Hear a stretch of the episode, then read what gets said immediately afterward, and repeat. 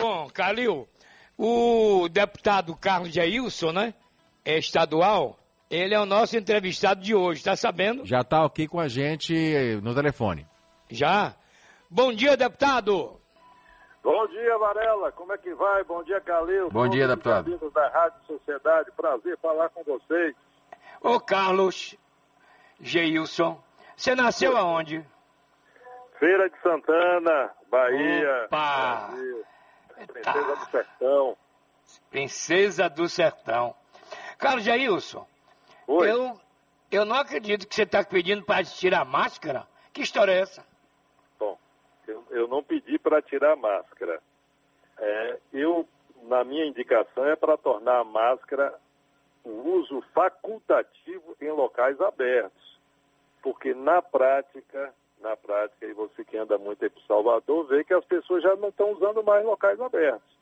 Ontem, por exemplo, você que acompanhou no Barradão, quem é que estava usando máscara ali, Varela? Quem é que estava Ninguém. usando máscara? Ninguém.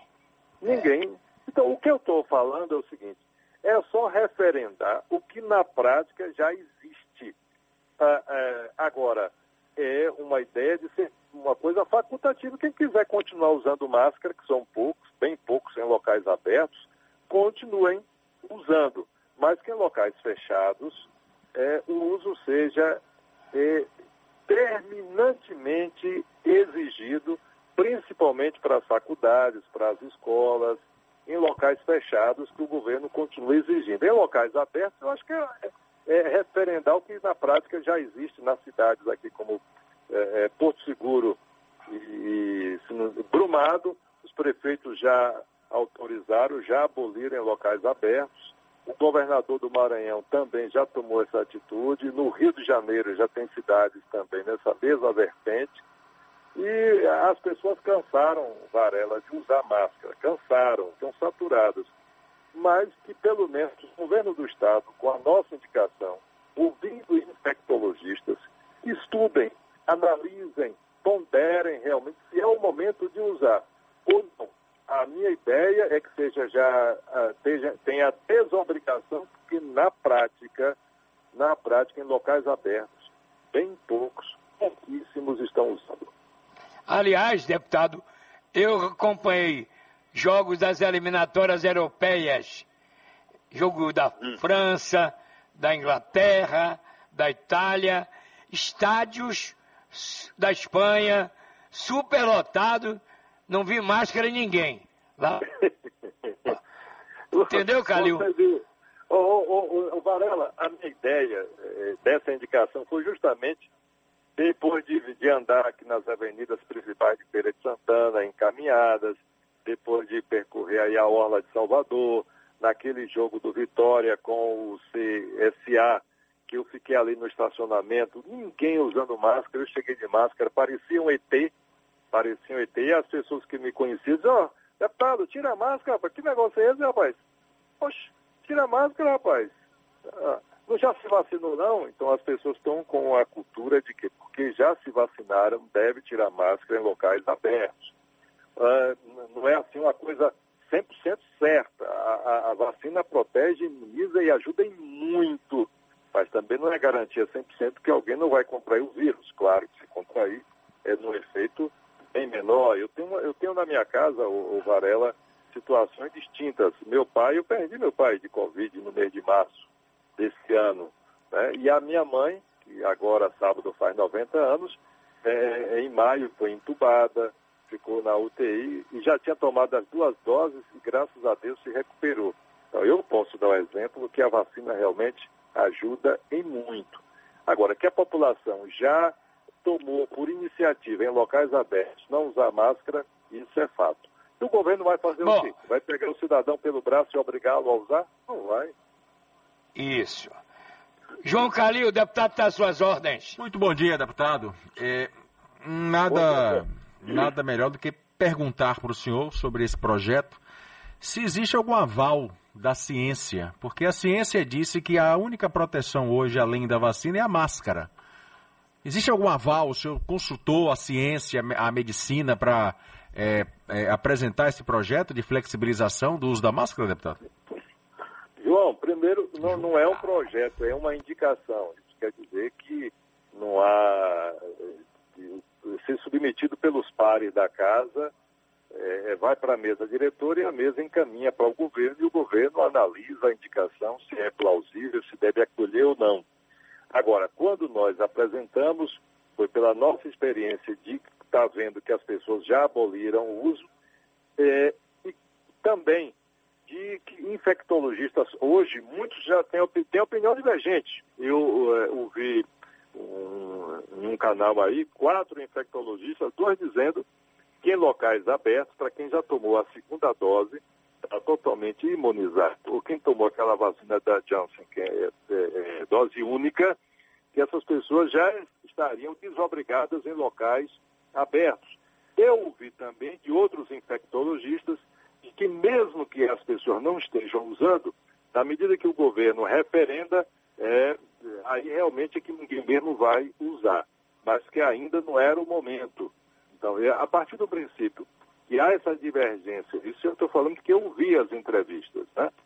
É, e as pessoas na prática, elas já deixaram, e em outras cidades e em outros estados, os governadores já estão adotando essa medida, é porque estão sendo referendados pelas autoridades de saúde que podem perfeitamente, e os ouvintes que estão agora, é, podem avaliar se esse é o momento ou não. Uma coisa é certa, a população, quem está aí agora na orla, ouvindo a sociedade, Varela, João Calil, que estão caminhando com fone de ouvido, e se tem 100 pessoas caminhando, eu te digo que 90 não estão usando máscara. Agora, a, a desobrigação é facultativa.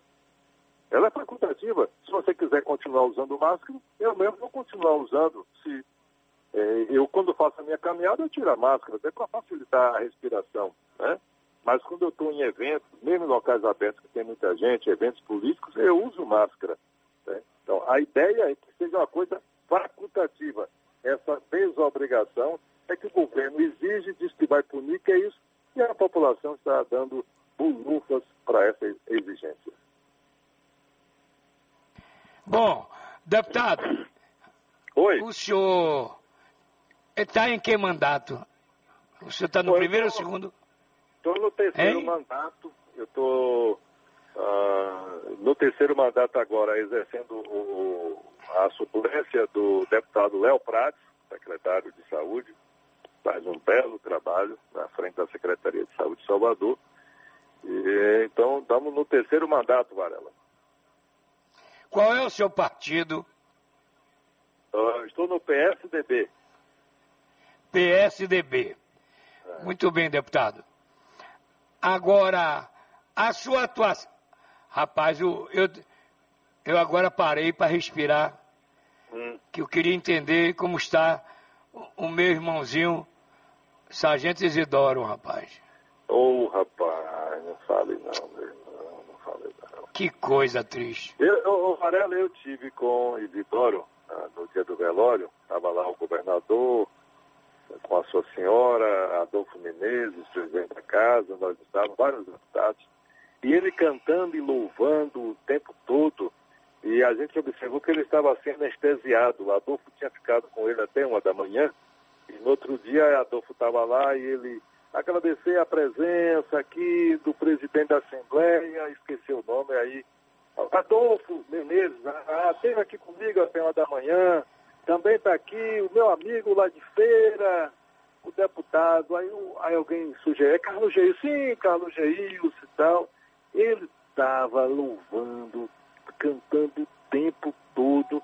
E eu imaginei, Varela e Calixto, o que vai ser desse homem ao retornar para casa depois do sepultamento, esse coração despedaçado, você faz um projeto de vida, um menino de 29 anos, uma figura humana extraordinária, Rapaz, é brutal demais, demais. Confesso para você que nós já estamos num processo, né? agora você viu, vem a, a, questão da cantora, aquela menina Yasmin, que vocês aí acompanharam o caso, lutando contra um, câncer que não resistiu, a família toda fazendo campanha, uma família de Feira de Santana, né? e fatos e mais fatos, e vem a morte aí do, do Filho, Ai, meu Deus do céu, loucura, loucura mesmo. Agora, nesse ah, Você falou há pouco. Estive, estive, eu estive em Riachão, é, um acidente envolvendo uma van e um carro, uma, aliás, uma carreta, cinco pessoas tá, morreram. Então, é, pedir a Deus proteção, final de, final de ano é muito complicado, galera. Isso. Eu perdi dois, dois irmãos também. É, dois irmãos. A Covid é. levou o mais novo e o mais velho. Calil, é. É. dá um abraço aí no deputado. Obrigado, deputado, pela presença. Eu Vamos respeitar a sua opinião. Agradeço você, João Calil, sempre às ordens. Parabéns pelo programa. Eu tinha até uma outra pergunta, mas deixa para a próxima, deputado. Ô, ô, ô, ô, Calil, eu já joguei bola com Varela aqui em Feira de Santana. Ah, que legal. Jogo aqui. Varela jogava de de, de, médio volante, um médio volante clássico, que até não tem mais no futebol brasileiro hoje. E ele, naquela época, disse a nós aqui de feira que era torcedor do Ipiranga. Eu não sei se foi para tirar de tempo, porque na época Varela também era da crônica esportiva, ou ele realmente torcia do Ipiranga. É o meu primeiro clube. Mas, deputado, o senhor pode aguardar um pouquinho? É. Que o Calil tem uma é. pergunta, é que está na hora do comercial a gente volta contigo. Tá bom? Pode, jogue duro. É, a gente continua com o deputado estadual Carlos Geilson, do PSDB. Bom, deputado, eu estou aqui debruçado sobre os números da Covid-19 nas últimas 24 horas em Salvador e no estado da Bahia. Aqui no estado da Bahia, por exemplo, a taxa de ocupação de leitos de UTI para pacientes adultos com coronavírus está em 35%. Nas últimas 24 horas tivemos 333 novos casos de Covid e três mortes pela doença. Salvador teve uma queda maior no número de ocupação de leitos de UTI. Atualmente, de acordo com a CESAB, a taxa é de 30%. E não houve registro, graças a Deus, de mortes por Covid na cidade do Salvador. Bom, é... aí eu estou aqui vendo uma matéria do Conselho Nacional dos Secretários de Saúde, o CONASSE, que afirma que qualquer medida que for adotada para controle da Covid-19 não pode ser realizada nacionalmente, porque as realidades em cada estado são diferentes. Por isso que eu trouxe esses números do estado e da capital para o senhor ter uma base diante da pergunta que eu vou fazer para o senhor. Muito bem. É, o senhor fala que é, a experiência que o senhor teve né, é, dá a condição para que haja uma flexibilização né, dessa, da utilização da máscara. Só que, por exemplo, nos Estados Unidos, de repente liberou geral o uso da máscara para os vacinados com segunda dose e o que, que aconteceu? Um recrudescimento dos casos de internações e dos óbitos. O senhor acha que, não liberando geral, mas mesmo com essa flexibilização, nós não podemos nós não tenhamos também um recrudescimento aqui é, na Bahia, porque que isso comprova que a vacina, por si só, ela não protege totalmente, deputado. Agora, é, João, mas esse recrudescimento, se for de acontecer, vai acontecer que a população não está usando, não a população em locais abertos não está usando. Eu, eu posso dizer para você, ontem estive na zona rural de Feira de Santana, na localidade de Umildes, passei por São Gonçalo, por onde eu passei, ninguém usando máscara. Sábado de tarde estive em Riachão de Jacuípe, na comunidade de São Lourenço. Lá, ninguém usando máscara. Ninguém. Se há um recrudescimento, ele vai haver independente da nossa indicação, da desobrigação ou não. É porque as pessoas já cansaram, estão saturadas, tomaram a iniciativa mesmo de não usar em locais abertos. É bom que fique claro que é uma indicação. E, e esse uso é facultativo, você usa ou não.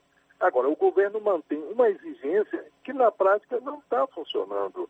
É, é, o que é a nossa ideia é que o governo venha flexibilizar isso e os números é, passem a ser acompanhados. Caso os números com, comecem a ser elevados, o governo voltar com medidas duras. Ontem mesmo, nós tivemos um público no Manuel Barrado superior a 18 mil pessoas. 18 mil pessoas. Eu vou perguntar aos ouvintes da Rádio Sociedade da Bahia, de 18 mil pessoas que estavam ontem no Barradão, aglomeradas, coladinhas, tomaram muita chuva. Quantos usaram máscara? Quantos estavam usando máscara? Ah, você acabou de dar um número aí. A Bahia tem em torno de 15 eh, milhões de habitantes. Quantos casos? 300 casos para 15 milhões, não é?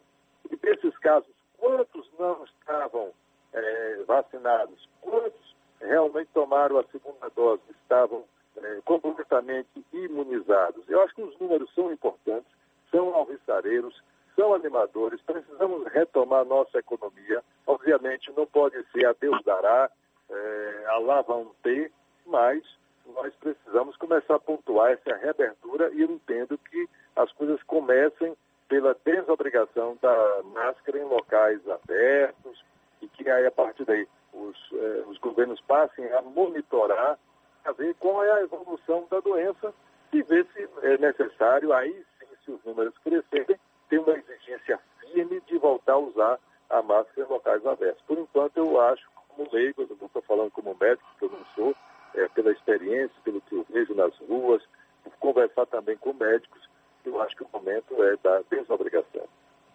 Bom, deputado Varela, Bom, picareta de feira é um carnaval. É. O carnaval de Salvador está em discussão. Eu não conheço carnaval sem aglomeração. não é? Verdade, verdade. Então, a opinião do senhor sobre isso?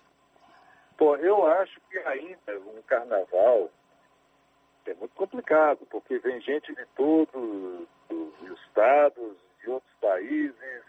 É uma aglomeração, a não ser que nós temos uma segurança enorme realmente. É, porque ontem eu falei do estádio, 18 mil pessoas. O carnaval é um milhão, dois milhões de, de pessoas nas ruas, aglomeradas, coladas, respirando o mesmo ar. Imagine que é um negócio muito delicado. Em relação à micareta, aqui que se fala é que a micareta que acontece no mês de abril, que é no outono, geralmente chove muito em Feira de Santana, que a micareta seja transferida para o mês de setembro, que eu acho que a ideia de se acontecer é muito importante, louvável, porque nós estaremos aí é, saindo já no período da primavera, né, geralmente é, com menos chuva, é, e é interessante, e daqui para lá também, eu acho que os números já vão ser mais ainda interessantes, a diminuição que tende a se progredir, mais importante ainda do que você fazer o carnaval no mês de é, fevereiro, talvez o risco aí seja maior do que você fazer uma festa como a micareta no mês de setembro. Deputado Carlos Jailson, já estamos chegando no final da entrevista, mas podemos marcar uma entrevista em outra época, tá bom? Com o maior prazer, Foi... eu já estive ao vivo no seu programa de TV. Aí, eu lembro. eu lembro. Você é uma figuraça.